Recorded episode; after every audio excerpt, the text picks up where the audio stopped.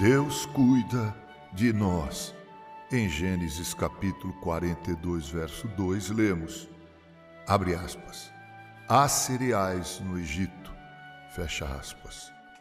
A fome atingiu todas as nações e parecia inevitável que Jacó e sua família passassem por grandes necessidades.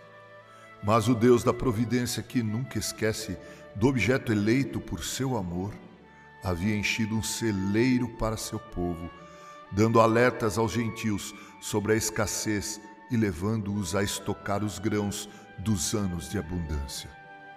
Mal esperava Jacó que sua libertação da fome viria do Egito, mesmo assim, havia cereais estocados para ele. Cristão, embora todas as coisas pareçam estar contra você, descanse seguro de que Deus fez uma reserva em seu nome no registro de seus sofrimentos há uma cláusula de salvação. De alguma forma, ele o libertará e em algum lugar ele o proverá. Talvez o lugar de onde virá o seu resgate seja inesperado.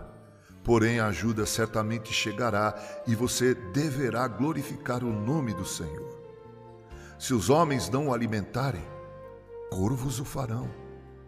Se a terra não produzir trigo, do céu cairá o maná. Portanto, tenha bom ânimo e descanse tranquilamente no Senhor. Deus pode fazer o sol nascer no oeste, se Ele quiser, e fazer da fonte de aflição o canal de satisfação. Os cereais do Egito estavam todos nas mãos do amado José. Ele abria e fechava os celeiros conforme a sua vontade. E assim também as riquezas da providência estão sob o poder absoluto do nosso Senhor Jesus, que as distribuirá livremente para seu povo.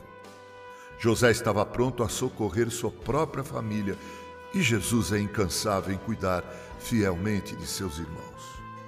Nossa obrigação é procurar a ajuda que nos está prevista. Não podemos ficar sentados em desânimo, mas devemos nos movimentar.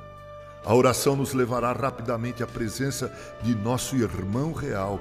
Uma vez diante do seu trono, apenas precisamos pedir e receber. Seus estoques não acabam. Ainda há cereais. Seu coração não é insensível, ele nos dará o milho. Senhor, perdoa nossa incredulidade e, hoje, constrange-nos a colher largamente da tua plenitude e a receber graça sobre graça. Assim escreveu Charles Haddon Spurgeon, locução Reverendo Mauro Sérgio Aiello Cortesia Cordial Editora, Música, Literatura e Podcasts.